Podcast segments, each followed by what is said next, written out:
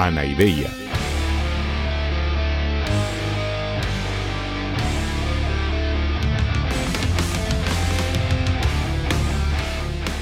Podcast cínico de divulgación filosófica.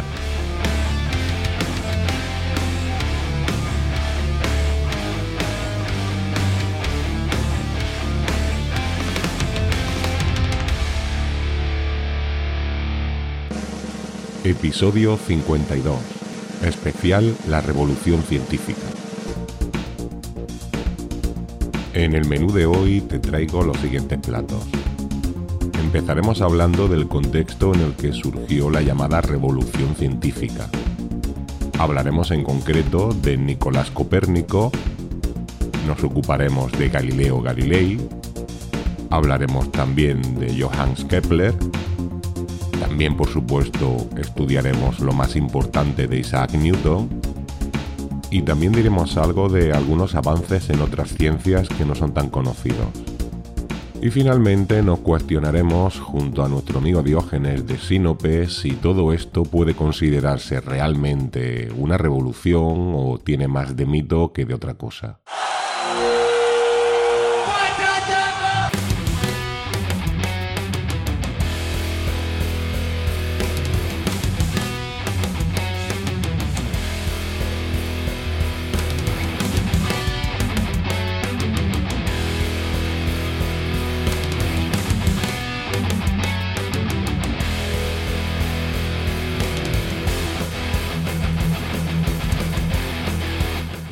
Hola, hola, mis queridos drugos.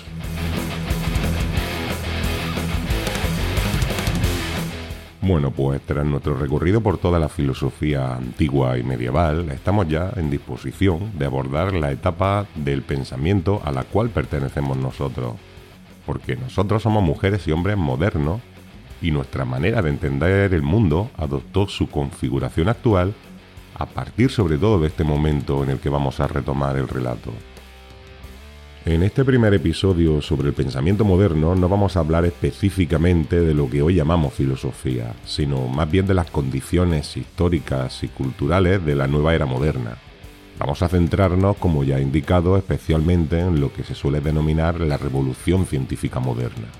Aunque bueno, ya veréis que algunos de los autores que citaremos son también algunos de los filósofos que serán protagonistas en los siguientes episodios ya propiamente filosóficos porque ya sabéis, ya os he dicho otras veces, que hasta este momento todavía no se habían separado las ciencias naturales del tronco común de la filosofía. Así que, como decía ya que el destripador, que no creáis que me había olvidado, vayamos por partes. Y como diría mi querido Joan Martín, todos los caminos llevan a Roma. Y en este asunto, desde luego, no podía ser de otra manera. Por cierto que no os podéis perder Roma Eterna, que es el magnífico podcast de Iván, y os recomiendo que lo busquéis en iVoox y lo disfrutaréis muchísimo como hago yo.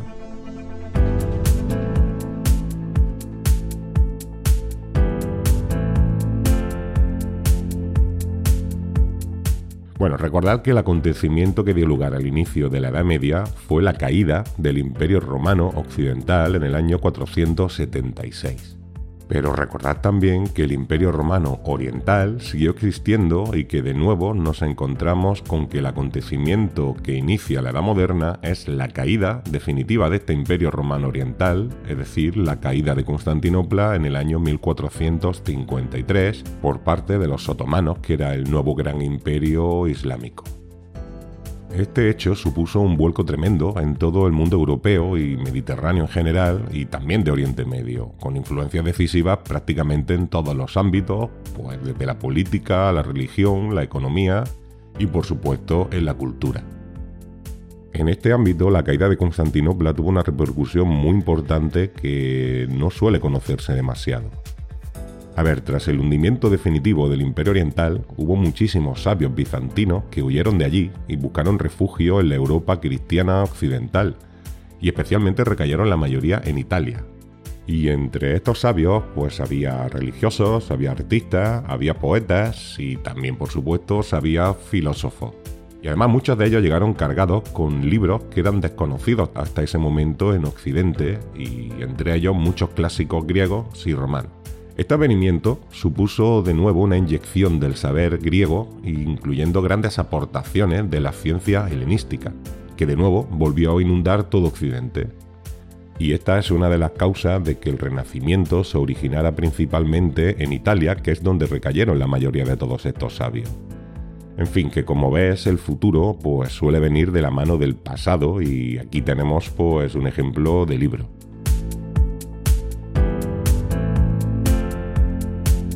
Otro factor clave para entender la nueva era moderna es un elemento técnico con una repercusión brutal en todo el ámbito cultural, y se trata del invento de la imprenta en el año 1440 por Gutenberg.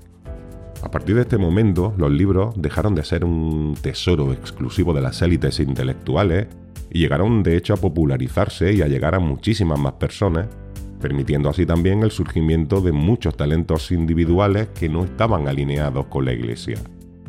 Y además se trata del ejemplo paradigmático de cómo en la edad moderna la tecnología se ha ido convirtiendo en aliado cada vez más del desarrollo de la cultura, especialmente en el ámbito de la ciencia, que como vamos a ver ocurre de manera específica y explícita a partir de Galileo.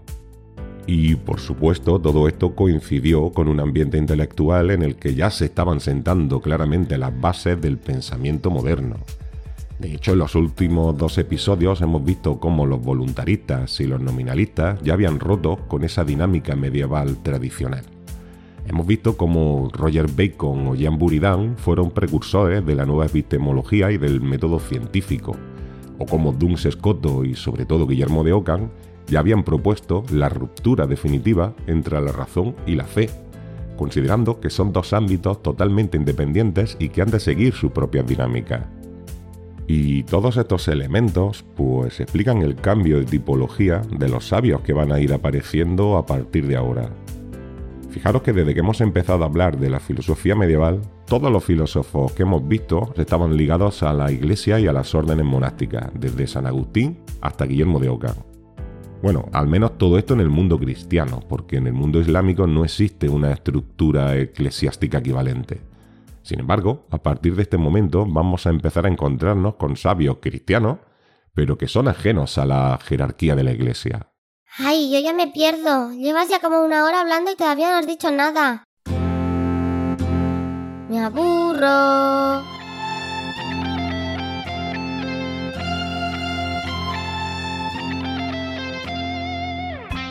Hola, Pipi. Mm, bueno, eh, sí que he dicho muchas cosas importantes. A ver, estoy explicando los elementos clave que configuraron este pensamiento filosófico y científico moderno para poder entender lo que dirán todos estos científicos y filósofos. Pero has dicho como 27 elementos de eso sin ni una palabra de ciencia, no des tantas vueltas. Pero Pipi, a ver, aunque parezcan que son vueltas, en realidad son cosas muy concretas y que enseguida vas a ver cómo se plasman en los científicos que vamos a ver. Mira, te propongo una cosa, como un juego. Te voy a ir explicando la historia de Copérnico, que es el primer gran héroe, digamos, de la ciencia moderna, y te invito a que tú vayas detectando en él, en su vida y en sus investigaciones, todos estos elementos que acabo de explicar. Ya verás que todos se cumplen y creo que será divertido. Uy, sí, eso parece divertidísimo. Pero vale, seguro que es mejor que seguir escuchándote dar vueltas. Que sí, ahora verás. Bueno, Copérnico, Nicolás Copérnico, nació en Polonia en el año 1473. Es decir, que estamos situados en un siglo y pico después de Guillermo de Ockham y también en unos 30 años después del invento de la imprenta y justamente 20 después de la caída de Constantinopla. Me aburro. Vale, vale. A ver, Copérnico estudió en la Universidad de Cracovia, pero después vivió mucho tiempo y se formó en Italia. Allí vivió, por ejemplo, en Bolonia, donde fue asistente de un famoso astrónomo. También vivió en Roma, en Padua, en fin, que dio muchas vueltas y conoció a muchos intelectuales de la época. Ah, en Italia en esa época es donde dijiste que había muchos sabios que se habían escapado de Constantinopla, ¿no? Con sus libros. Pues sí, mira, justamente Copérnico vivió la mejor época de la efervescencia y la recuperación de la ciencia helenística que había provocado justamente el advenimiento a Italia de todos aquellos sabios bizantinos. De hecho, Copérnico fue un gran conocedor de la astronomía helenística y, por ejemplo, se declaraba gran admirador de Ptolomeo. Y además sabemos que la Biblioteca Laurenciana de Florencia tuvo acceso a una copia del Almagesto de Ptolomeo, aquella copia que justamente dijimos que había estado comentada por Hipatia de Alejandría, que como vimos en el episodio 43 pudo haber influido o haberle dado pistas sobre el heliocentrismo. Ah, sí, ya me acuerdo de Hipatia. Pobre chica. Me alegro de que no se olvidaran de ella. Mm, bueno, no está demostrado que Copérnico se basara en ella, pero es bastante razonable pensarlo porque seguramente leería sus comentarios al Almagesto y en cualquier caso él mismo reivindicó el saber de los antiguos astrónomos griegos.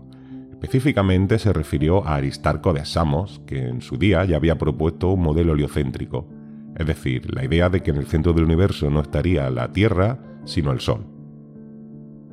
Finalmente volvió a su tierra, volvió a Polonia, pero pudo seguir aprendiendo mucho gracias a la excelente biblioteca que fue creando y de hecho allí en su estudio polaco fue donde desarrolló la mayoría de sus teorías. Ah, ese es otro de los elementos que has dicho, ¿no? Lo de los libros de imprenta. Muy bien, Pipi, lo estás haciendo estupendamente. Efectivamente, la colección de obras a la que pudo acceder Copérnico era de un nivel totalmente impensable hasta entonces. Por mucho dinero que se tuviera, hasta 50 años antes, los libros eran privilegio exclusivo de los reyes, de las universidades o de las abadías, como por ejemplo en la Abadía del Crimen que visitamos en el episodio anterior con su magnífica biblioteca que acabó ardiendo. Y aunque Copérnico siempre estuvo próximo a la Iglesia e incluso trabajó en la administración de la diócesis polaca donde se estableció definitivamente, él no era ya un monje, sino era un ciudadano independiente, ávido de saber, pero libre en sus investigaciones. Y esa libertad investigadora está realmente ligada a esa nueva concepción de la razón y de la ciencia como un ámbito totalmente independiente de la fe y de la religión. Ese es otro de los elementos que has dicho, ¿no? Lo que decía Guillermo de Ockham de que la fe y la razón son independientes, ¿no? Sí, sí, Pipi, exactamente. Y bueno, ya veo que eso, aunque sea una cosa complicada, la entendiste muy bien en nuestra aventura como monjes medievales del otro día. Sí, claro, ¿cómo no me iba a enterar? Cuando te convertiste en Guillermo de Ockham eras tan pesado como siendo Juanma. Jaja, muy graciosa. Bueno, mira, tú en cambio como Hacho de Mel eras más obediente. ¿Te gustaría que fuera obediente como ese novicio? No, no se te ocurra, Pipi. Me encanta que seas una niña tan loca y tan libre. Solo bromeaba. En fin, mm, te decía que desde el momento en que los voluntaristas, como Ockham, postularon la total independencia entre la fe y la razón, pues abrió la vía para que pensadores no religiosos como Copérnico pudieran basarse solo en la vía de la razón sin tener nada en cuenta a Dios ni a la teología para sus teorías. Pero a ver, ¿Eso es una novedad? ¿No es eso lo que hacían ya los filósofos griegos? Sí, sí, Pipi, y por eso es por lo que hablamos de renacimiento, porque es que a partir de esta fractura entre el pensamiento racional y el religioso, pues volvemos un poco a los orígenes, al pensamiento clásico y al pensamiento helenístico, es decir, a la ciencia y a la filosofía anteriores a la consolidación de la religión monoteísta como la principal vía de acceso a la verdad. Vale, ya entiendo. Pero entonces, ¿qué es lo que dijo ese Copérnico? Mm, bueno, ya te he avanzado un poco la idea principal. Él propuso un modelo cosmológico que era totalmente contrario al aristotélico. Recuerda que Aristóteles pensaba que la Tierra estaba en el centro del universo y que los demás cuerpos celestes giraban engarzados en esferas etéreas alrededor de la Tierra. Sí, claro que me acuerdo. En el episodio 34 recorrimos ese universo en la nave espacial del señor Spock. Sí, exactamente. Bueno, como ya vimos, hacía varios siglos que Aristóteles se había convertido en la referencia oficial de la ciencia, y su modelo cosmológico era el que la propia Iglesia Católica aceptaba como el verdadero. Pues habían aceptado lo que muchos sabios aristotélicos del estilo de Santo Tomás de Aquino habían dicho, basándose en Aristóteles. De manera que oponerse a la física aristotélica era también, pues, como oponerse a la Iglesia. Y esto en esta época pues era una cosa muy delicada, o sea, piensa que justamente estamos saliendo de la dinámica medieval. Bueno, pero has dicho que ese hombre no era religioso y se basaba solo en la razón, ¿no? Sí, sí, pero una cosa es cómo pensara y otra cómo explicara sus conclusiones y la reacción que pudiera tener la Iglesia. De hecho, aunque Copérnico había escrito su famosa obra sobre las revoluciones de las esferas celestes muchísimo antes, la publicó solamente cuando ya sabía que estaba muriéndose. De hecho, salió publicada en 1543, que fue el mismo año de su muerte. Él lo hizo así por si acaso, porque así se ahorraba la posibilidad de que se le acusara de hereje o de que se abriera un proceso inquisitorial. De hecho, cuando el bombazo de lo que había propuesto empezó a recorrer Europa, pues él ya estaba tranquilamente en su tumba. ¡Ah, qué listo! ¿Y los demás científicos se lo creyeron? Bueno, en realidad fue más complicado, porque no solo era la Iglesia, es que la física y la cosmología aristotélica estaban muy consolidadas, tanto en la comunidad científica como incluso entre la gente normal. Hoy día estamos muy acostumbrados y ya no nos suena raro, pero decir que la Tierra da vueltas alrededor del Sol realmente es contrario a lo que vemos en la naturaleza y hasta al sentido común. En su día, de hecho, hubo mucha resistencia a esta idea y mucho cachondeo, además. La idea de que la Tierra estuviera moviéndose por el universo, la mayoría pensó que era una idea loca, pues típica de filósofo. Pero bueno, la nueva imagen del universo ya estaba recorriendo Europa como la pólvora, y poco a poco los científicos fueron comprendiendo la genialidad y la sencillez del modelo copernicano. El problema fue que la Iglesia empezó a tomar el apoyo al heliocentrismo como un cuestionamiento de su autoridad y entonces fue adoptando una posición de fuerza al declararlo como herejía. ¿Pero qué es una herejía? Ya veo que se utilizaba mucho esa palabra en esa época. Cuando estuvimos en la abadía del crimen todos hablaban de eso. Bueno, una herejía es una idea o un sistema de ideas que son contrarios a los dogmas de una religión, eh, es decir, a los pilares indiscutibles de esa religión, en este caso del catolicismo. ¿Y que la Tierra esté en el centro es un dogma? Pues seguramente se forzó la definición de dogma para reafirmar la autoridad de la Iglesia y se buscaron excusas como que la Biblia dice, por ejemplo, que Josué ordenó al sol que se detuviera, lo cual implicaba que estaba en movimiento. Pero evidentemente este tipo de cosas no atacaba el dogma católico, son simplemente detalles que se podían haber aceptado perfectamente. El heliocentrismo era tan compatible con la doctrina cristiana como el geocentrismo, y de hecho así lo acabó reconociendo la propia Iglesia. Entonces, ¿por qué tanto lío?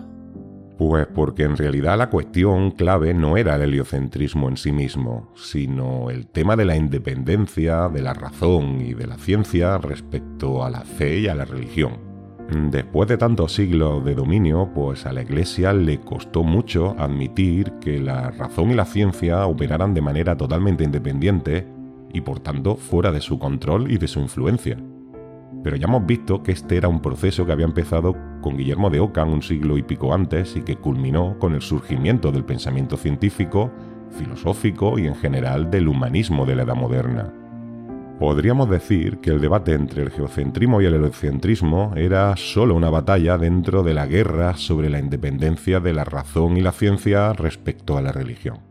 Bueno, la verdad es que ha sido divertido el juego de los elementos modernos, pero ya empiezan otra vez con las discusiones y las peleas.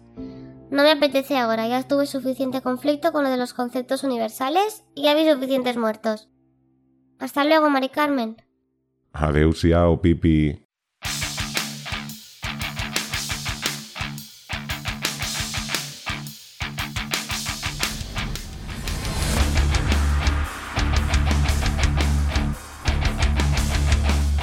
Bueno, pues siguiendo el hilo de la revolución en la astronomía, pasados unos 20 años más o menos de la muerte de Copérnico y de la publicación de su obra, nació en Pisa Galileo Galilei. Galileo es de sobras conocido y sabemos todos que hizo grandes aportaciones muy concretas a la ciencia.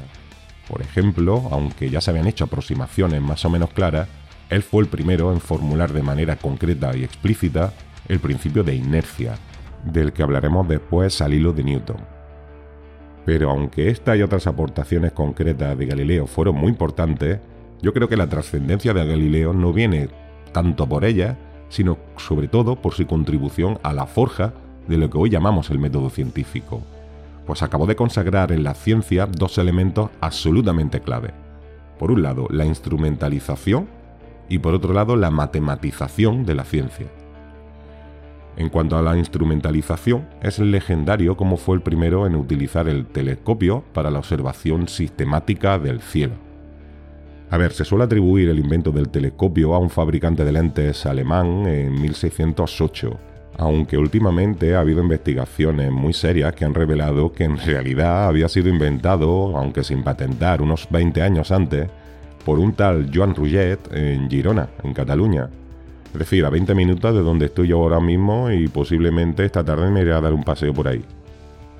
Pero bueno, sea como fuere, cuando Galileo se enteró del invento, se informó de los fundamentos ópticos del ingenio y se fabricó ya en el año 1609, un año después, ya se había fabricado uno propio. Hasta entonces el invento había sido pues prácticamente una curiosidad y seguramente su uso principal pues sería observar a los vecinos o mirar el paisaje. Sin embargo, en manos de Galileo pues se convirtió en una herramienta astronómica revolucionaria.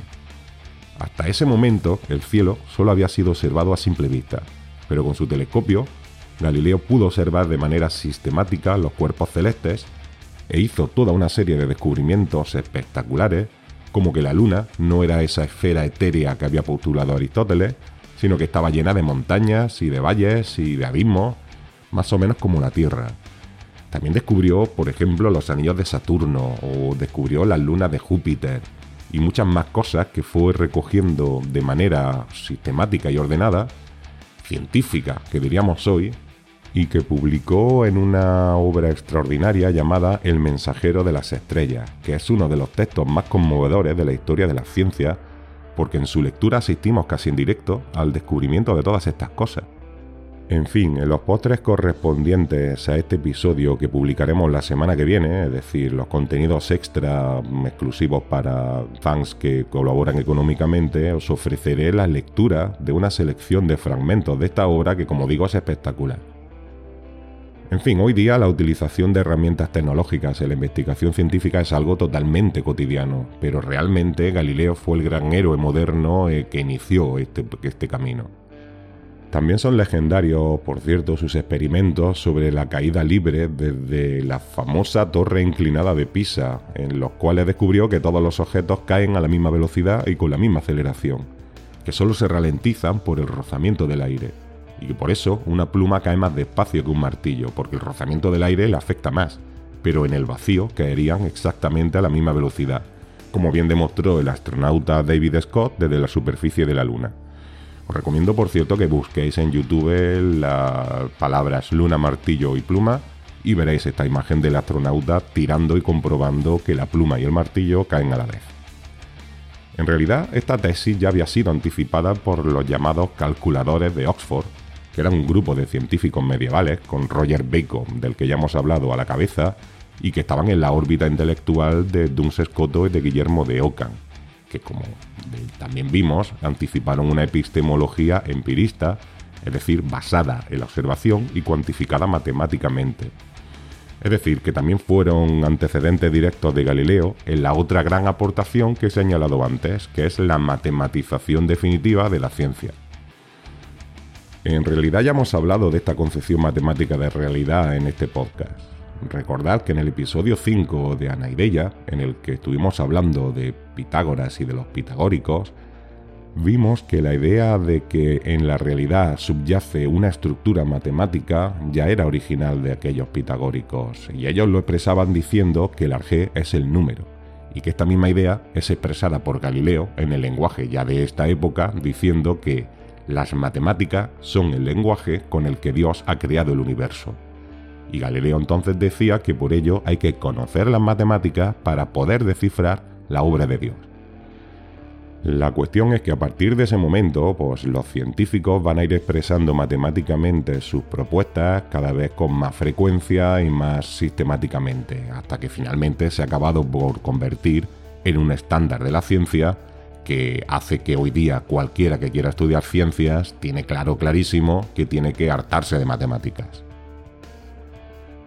En fin, el final de la vida de Galileo fue muy movido y bastante triste porque cuando tenía ya 69 años, en el 1633, pues la Inquisición lo juzgó por defender el heliocentrismo acorde con Copérnico y lo obligó a renegar de su tesis y a vivir el resto de su vida bajo arresto domiciliario. Por cierto que el mismo inquisidor que lo juzgó fue el que unos años antes había condenado a la hoguera a Giordano Bruno, que también había defendido tesis heliocéntricas Aunque bueno, también hay que tener en cuenta que en el caso de Bruno no era solo eso, sino que Giordano Bruno también mantenía opiniones teológicas muy arriesgadas, entre otras cosas un panteísmo de tipo espiritualista. En los postres de este episodio, el martes que viene, podréis escuchar también el texto de renuncia de Galileo, que es este mismo que tuvo que leer de rodillas delante del Tribunal del Santo Oficio y que por cierto la Iglesia hizo fuerza con él y lo hizo colgar en todas las iglesias de Europa como aviso a navegantes. Y cuenta la leyenda que cuando después de esa lectura ya se marchaba del tribunal, Galileo señaló al suelo con su pie y pronunció las famosas palabras Epur se mueve, que significa y sin embargo se mueve, refiriéndose a la Tierra.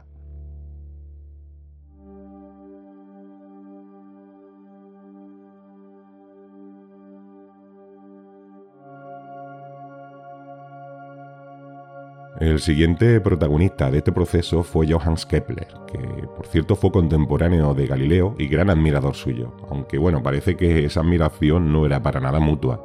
De hecho, Kepler se pasó el pobre durante años pidiéndole a Galileo que le enviara uno de sus telescopios para observar él directamente y comprobar los hallazgos de Galileo. Pero Galileo le fue dando largas durante todos esos años y cuando finalmente Kepler consiguió uno de los telescopios de Galileo por otra vía y lo mejoró técnicamente, Galileo nunca se dignó ni siquiera a utilizarlo para echarle un vistazo al cielo. En fin, eh, Kepler había nacido en 1570 en Alemania, pero su época más gloriosa la desarrolló en Praga, donde hizo amistad además con Tycho Brahe. Tycho Brahe fue un astrónomo danés que defendía un modelo astronómico muy original en el que el Sol orbita alrededor de la Tierra, pero los demás planetas orbitan alrededor del Sol. Y aunque Tycho Brahe seguía anclado, como ya veis, en un geocentrismo especial, pero también geocentrismo, también fue otro de los grandes aportadores del método científico moderno. En una isla de Naisa, él había construido el primer observatorio astronómico moderno, que se llamaba Uranibor y en el que se hicieron observaciones sistemáticas y rigurosas y además registradas noche tras noche durante años, de manera que sus datos fueron los mejores que habían existido en la época anterior al telescopio. Él no llegó a conocer el telescopio, pero sus observaciones a simple vista, con instrumental, con tipo astrolabios instrumental que le permitía una observación sistemática, fueron los registros más potentes que se habían conocido nunca. Tras su muerte en 1601, Kepler, que ya digo que era su amigo, heredó sus registros astronómicos y los utilizó para hacerlos encajar en el modelo heliocéntrico de Copérnico, aunque comprobó que no se ajustaba exactamente a los datos. Kepler también conocía las hipótesis de un astrónomo helenístico del siglo III llamado Apolonio de Perge.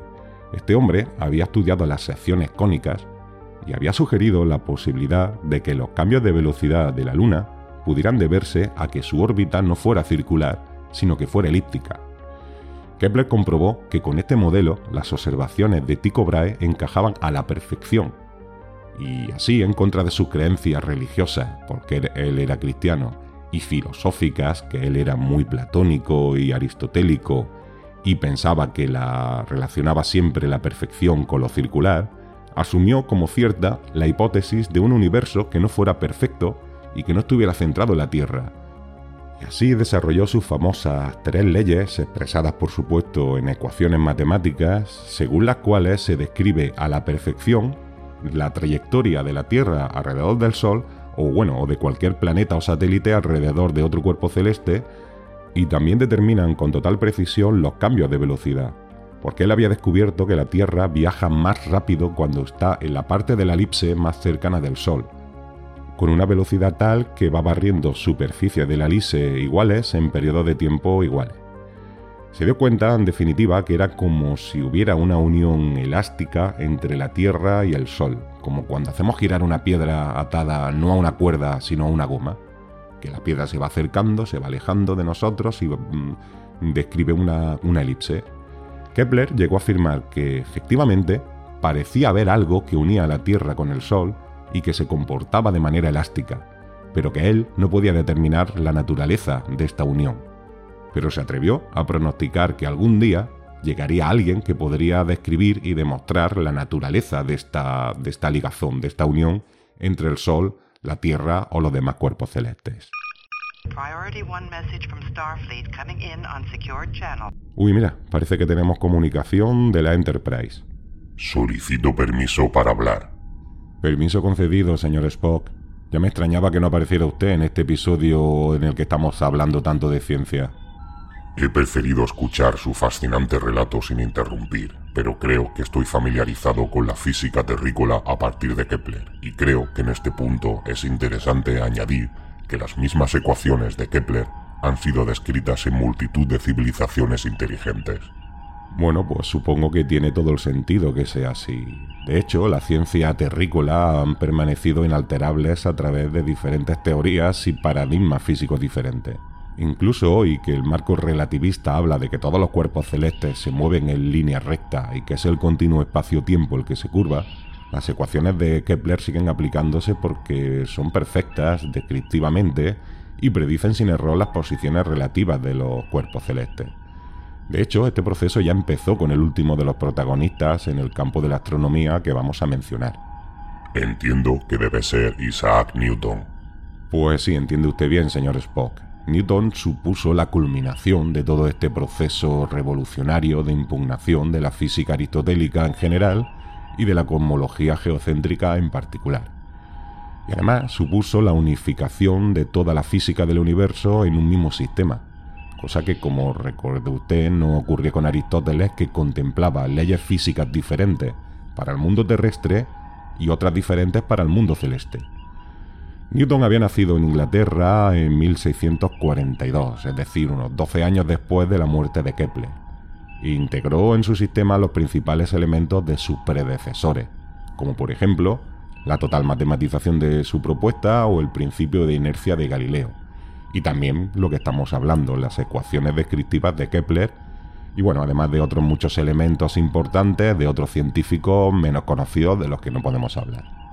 De hecho, Newton escribió la famosa frase si he llegado a ver más lejos que otros es porque me subí a hombros de gigantes que es un reconocimiento a todos estos antecesores en los cuales se basó para poder culminar el proceso. Aunque bueno, el más famoso fue Newton, pero realmente esta frase no es original suya, sino que se encuentra en diferentes autores y se puede rastrear al menos hasta Juan de Salisbury en el siglo XII. Pero bueno, su mérito no es tanto esto como su gran extraordinaria obra llamada Principios Matemáticos de la Filosofía Natural Fíjese usted que en este título se ve claramente lo que siempre le digo de que todavía en esta época se consideraba filosofía lo que hoy llamamos ciencia, en concreto filosofía natural. Y bueno, esta obra supone una descripción total del funcionamiento físico del universo y además todo ello con el gran mérito de que está expuesto con una estructura equivalente a un sistema axiomático. El sistema axiomático era el método utilizado en la matemática desde los tiempos de Euclides y que recientemente se había recuperado y reivindicado por los matemáticos modernos, de los que ahora mismo vamos a hablar algo. En un método axiomático hay una serie de verdades evidentes en sí mismas llamadas axiomas, recordad que ya Aristóteles definió lo que era un axioma, y luego aparte otra serie de verdades derivadas de ellos llamadas teoremas o proposiciones. Para daros una pincelada del sistema newtoniano y de su grandeza, creo que estaría bien que os explicáramos las tres leyes fundamentales que funcionan como axiomas del sistema y la proposición más célebre e importante que se deduce a partir de esos axiomas y de otras proposiciones anteriores. Señor Spock, usted que es un gran científico, ¿podría exponer las leyes de Newton? Encantado. La primera ley del movimiento es el principio de inercia de Galileo, y dice que si sobre un cuerpo no actúa ningún otro, éste permanecerá indefinidamente moviéndose en línea recta con velocidad constante, incluyendo el estado de reposo que equivale a velocidad cero. Efectivamente, este es el principio que ya había descubierto Galileo, al que me referí antes, y que supone, si os dais cuenta, la impugnación directa de la concepción aristotélica del movimiento. Aristóteles recordad que decía que sin motor no hay movimiento, y ahora lo que estamos viendo que es justo lo contrario, que lo natural en los cuerpos es el movimiento a velocidad constante. La segunda ley del movimiento suele ser conocida como principio fundamental de la dinámica, y establece que para que un cuerpo altere su movimiento es necesario que exista algo que provoque dicho cambio. Ese algo es lo que conocemos como fuerza. Estas son el resultado de la acción de unos cuerpos sobre otros. Además, esta ley cuantifica el concepto de fuerza, estableciendo que la fuerza neta aplicada sobre un cuerpo es siempre proporcional a la aceleración que adquiere dicho cuerpo. La constante de proporcionalidad es la masa de ese cuerpo, de manera que podemos expresar la relación de la siguiente manera. La fuerza es equivalente al producto de la masa por su aceleración. Es decir, dicho en términos más sencillos, que cuando una fuerza se aplica sobre un objeto, provoca en ese objeto un movimiento de aceleración, y que cuanta más fuerza haya, más se acelerará, y mientras más masa tenga el cuerpo, más costará acelerarlo. Continúe, señor Spock. La tercera ley del movimiento es el llamado principio de acción y reacción, y establece que si un cuerpo ejerce una acción sobre otro cuerpo, este segundo realizará sobre el primero otra acción igual, pero de sentido contrario.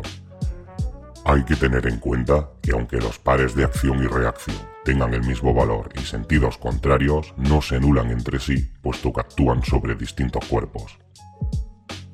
A ver, esto dicho así parece algo extraño si no estás habituado al lenguaje de la física, pero en realidad es muy sencillo y es una evidencia muy clara. Por ejemplo, si tú estás en una barca y empujas el muelle del puerto, pues ese puerto ejerce sobre ti una fuerza en sentido contrario que es lo que hace que la barca se aleje y te vayas para dentro del agua.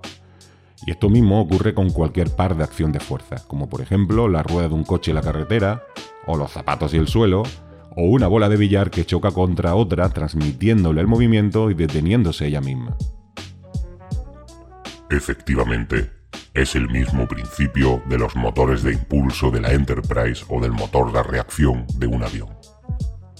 Correcto, y lo interesante es que a partir de estas tres leyes fundamentales, que funcionan como los axiomas en matemáticas, y que son evidentes en sí mismas y podemos comprobar simplemente mirando a la realidad, pues Newton dedujo toda una serie de leyes científicas, de leyes físicas derivadas. Y la más importante de todas es la ley de la gravitación universal. Newton descubrió que no solo hay fuerzas que actúan por contacto, como las que estudia la dinámica que acabamos de ver, sino que también existen fuerzas que actúan a distancia. La que ya era conocida es el magnetismo, que como es sabido, pues actúa a distancia como cuando dos imanes se atraen o se repelen sin tocarse. Newton se dio cuenta que esa unión elástica que había postulado Kepler y que hacía que la Tierra girara alrededor del Sol como una piedra atada a una goma, era una fuerza que actuaba a distancia de manera similar al magnetismo, pero en este caso parecía actuar como una fuerza de atracción entre las masas que son la Tierra y el Sol, por ejemplo. Esta es la fuerza que hace que las cosas caigan hacia abajo, hacia la Tierra, es decir, que pesen, y como en latín pesado se dice gravis y gravitas es la cualidad de pesar, pues llamó a esta fuerza gravedad y además estableció la ecuación que regula la fuerza de atracción entre dos masas cualesquiera en el universo. Señor Spock, si es usted tan amable. La fuerza gravitatoria es directamente proporcional al producto de las dos masas que se están atrayendo e inversamente proporcional al cuadrado de la distancia existente entre esas dos masas. Es decir, que cuanto más grandes sean las masas, mayor fuerza de atracción gravitatoria habrá. Y esta fuerza irá disminuyendo exponencialmente al alejarse esas masas o aumentando exponencialmente al acercarse. Es decir, que todos los objetos con masa del universo son como imanes que se atraen todos entre sí según esa relación que acaba de explicar el señor Spock. Por ejemplo, mi peso se calcula considerando la atracción entre mi masa y la masa de la Tierra, y teniendo en cuenta la distancia, que en este caso es prácticamente cero porque la referencia es la altura a nivel del mar. Por eso yo pesaría un poquito menos en la cima del Everest y aún menos en un satélite que estuviera orbitando la Tierra. O por ejemplo, pesaría bastante menos en Marte o en la Luna que tienen masas menores a la Tierra. En cambio, mi peso en Júpiter sería unas 250 veces mayor de lo que es aquí en la Tierra, puesto que se trata de un planeta que es muchísimo más grande y sobre todo tiene muchísima más masa que nuestro planeta. En fin, el sistema de Newton fue tan extraordinariamente potente que sumió a la física casi casi en una crisis, o bueno, o como mínimo en el aburrimiento relativo durante un par de siglos. Se consideraba que Newton ya había explicado todo tan bien y tan perfectamente que lo único que quedaba era ir corroborando experimentalmente sus predicciones y desarrollando aspectos parciales de su sistema. Y además también tuvo un gran impacto en diferentes esferas de la cultura y entre otros en la epistemología y en la metafísica. De hecho, como veremos, Newton estará a la base de la revolución kantiana, aunque bueno, para llegar a Kant todavía nos queda unos cuantos episodios, pero llegaremos y veréis que tiene mucho que ver con Newton. Fascinante. Estoy deseando conocer a ese tal Kant. Pero tengo una duda. Como le he dicho, yo ya conocía la física de Galileo, Kepler y Newton.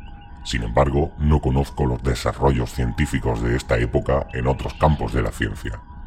¿No hubo un desarrollo equivalente en otras ciencias a partir del Renacimiento? Pues muy buena pregunta, señor Spock, porque de hecho la fama y lo legendario de estos personajes y de estos avances en física que acabamos de ver suelen ocultar a las demás ciencias, pero realmente también hubo un desarrollo muy importante en otras ramas de la, de la ciencia.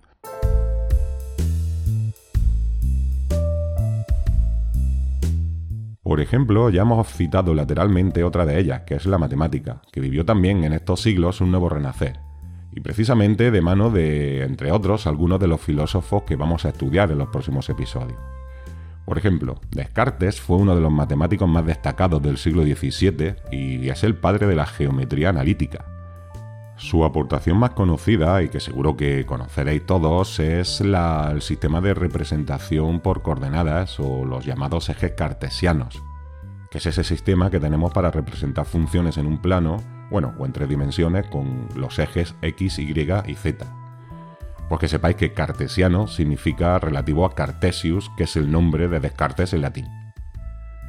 Y bueno, también hubo otros filósofos que fueron grandes figuras de la matemática, como por ejemplo Blaise Pascal, que es el padre, junto a Fermat, de toda una nueva rama de la matemática, que es la teoría de probabilidades. Y además también te sonará que Pascal es un gran físico al que se le debe incluso el nombre de una unidad de medida de presión. Y bueno, no puedo dejar de mencionar que fue el creador de la Pascalina, que era una especie de computadora mecánica que seguía la senda que ya había abierto en el siglo XIII el mallorquín Ramón Llull, en cuanto a la creación de ingenios pensantes, de los que os invito a investigar un poco porque no nos podemos detener ahora a verlos. Y bueno, por supuesto también hubo toda una serie de matemáticos más allá de la filosofía que hicieron avanzar la disciplina de manera extraordinaria. Pero también hay otro filósofo y matemático que merece una mención especial.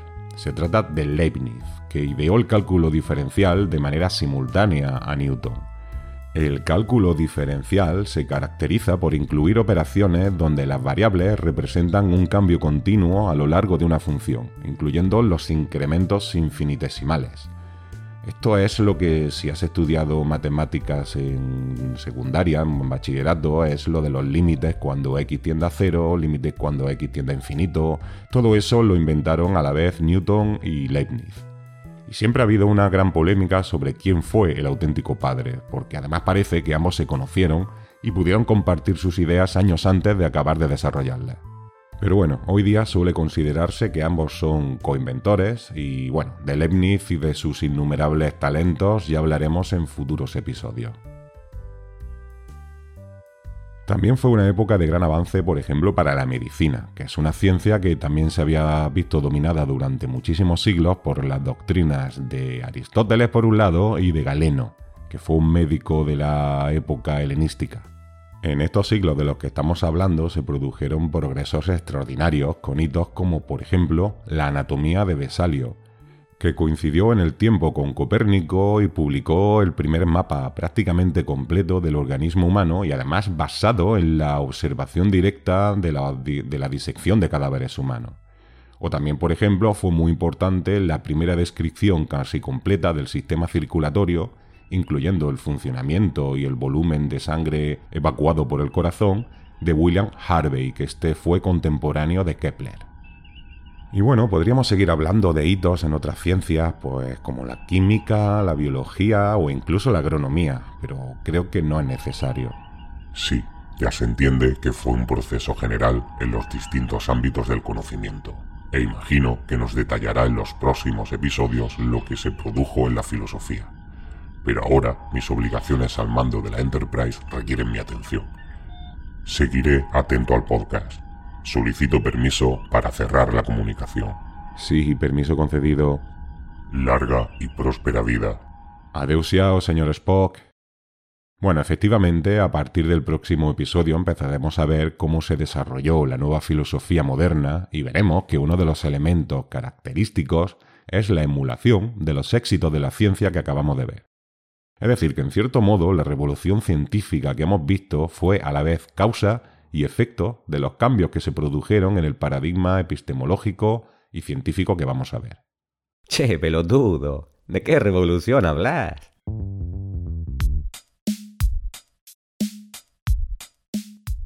Eh, hola Diógenes, pues bueno, estoy hablando de la revolución científica moderna, de este proceso que acabamos de ver. ¿Y por qué llamas a eso revolución? Mm, bueno, joder, hemos visto que se trató de un cambio radical de la perspectiva del universo, que pasamos del sistema de las esferas de Aristóteles a un sistema heliocéntrico en el que los planetas giraban en órbitas elípticas. Pero gallego, eso de que el Sol está en el centro, ya lo había dicho Distarco dos mil años antes. Y lo de las hélices también lo dijo ese Apolonio de Perge. Vos mismo lo dijiste. Bueno, sí, pero estos científicos modernos lo describieron todo matemáticamente e insistieron mucho en la importancia de las matemáticas para comprender la realidad. ¿Querés decir como los chambones de los pitagóricos y Platón? O como esos calculadores de Ofos que dijiste, que eran amigos de Guillermo de Ockham. Bueno, sí, sí que es verdad que los calculadores de Oxford y Roger Bacon ya habían defendido la rigurosidad de la matemática para la ciencia. Pero bueno, también hay otros elementos como la utilización de instrumentos tecnológicos como el telescopio de Galileo, por ejemplo, para la investigación científica. Pero mirá, pelotudo, que ya hablaste de cómo Hipatia de Alejandría inventó un astrolabio para medir las estrellas. Imagino que no sería la única. Bueno, sí que es verdad que se habían utilizado instrumentos de medición astronómica antes del telescopio y que habían evolucionado mucho desde Hipatia. Por ejemplo, Tycho Brahe en su observatorio utilizaba una gama muy amplia de ellos y bastante perfeccionado respecto a lo de Hipatia. Pero bueno, la clave de toda esta revolución fue la ruptura entre la ciencia y la religión. Ahora estos científicos pudieron actuar utilizando solo la razón de manera libre sin la guía de la fe o de la religión. Y esto sí que podemos considerarlo revolucionario sin duda. Pero mirá que sos pelotudo, gallego. Eso mismo ya lo hacíamos nosotros, los cínicos, y otros filósofos viejos. Y eso mismo es lo que decía Guillermo de Ockham, que no hay que mezclar la razón con la religión. Vale, sí que es verdad que los voluntaristas y los nominalistas ya venían defendiendo la independencia de la razón y la fe hacía más de un siglo. Y bueno, y también es verdad que defendían que el conocimiento se tenía que basar en la observación y en la experiencia. Era el entorno de los calculadores de Oxford que acabamos de ver. ¿Y entonces de qué revolución habla, pelotudo? Es el mismo quilombo de siempre. Solo mejoraron algunos aparatitos y acabaron de mandar al pedo a Aristóteles. A ver, gallego, ¿quién fue el perejil que se le ocurrió llamar revolución a todo esto? Bueno, lo cierto es que hasta el siglo XX nunca se le había llamado revolución.